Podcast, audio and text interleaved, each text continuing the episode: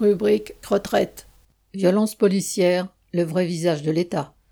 Depuis le passage en force de sa réforme des retraites avec le 49-3, le gouvernement cherche à intimider les manifestants. Interpellation de centaines de personnes, utilisation de plus en plus systématique de gaz lacrymogènes, de canons à eau et de grenades de désencerclement lors des manifestations.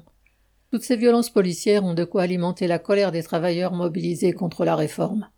Lors de son interview du 22 mars, Macron avait dénoncé de prétendus factieux et des violences dans les manifestations.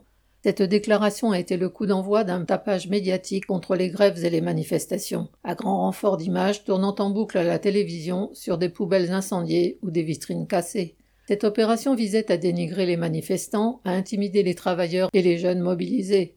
La même politique avait déjà été utilisée contre le mouvement des Gilets jaunes en 2018 organiser la violence policière tout en dénonçant les prétendues violences des manifestants par un étalage médiatique éhonté.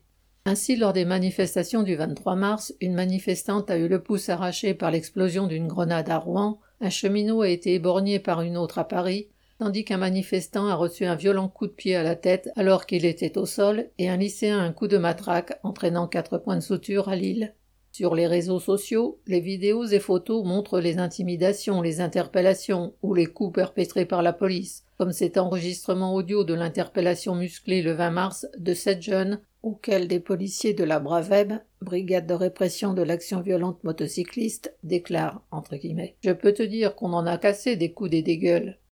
Loin de n'être que quelques dérapages isolés comme voudrait le faire croire le ministre de l'Intérieur Gérald Darmanin, ces violences révèlent une politique choisie par le gouvernement. D'ailleurs, si certaines critiques se focalisent sur l'existence de la Bravem, ce sont toutes les forces de répression qui ont recours aux mêmes méthodes, comme en témoignent les 4000 grenades utilisées contre les manifestants rassemblés à Sainte-Soline samedi 25 mars et qui ont fait plusieurs blessés graves, dont deux étaient toujours entre la vie et la mort mercredi 29.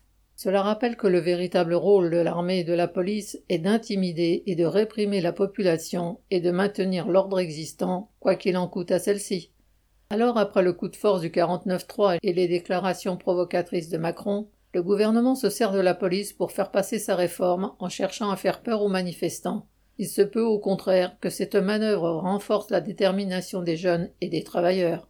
Marlène Stanis.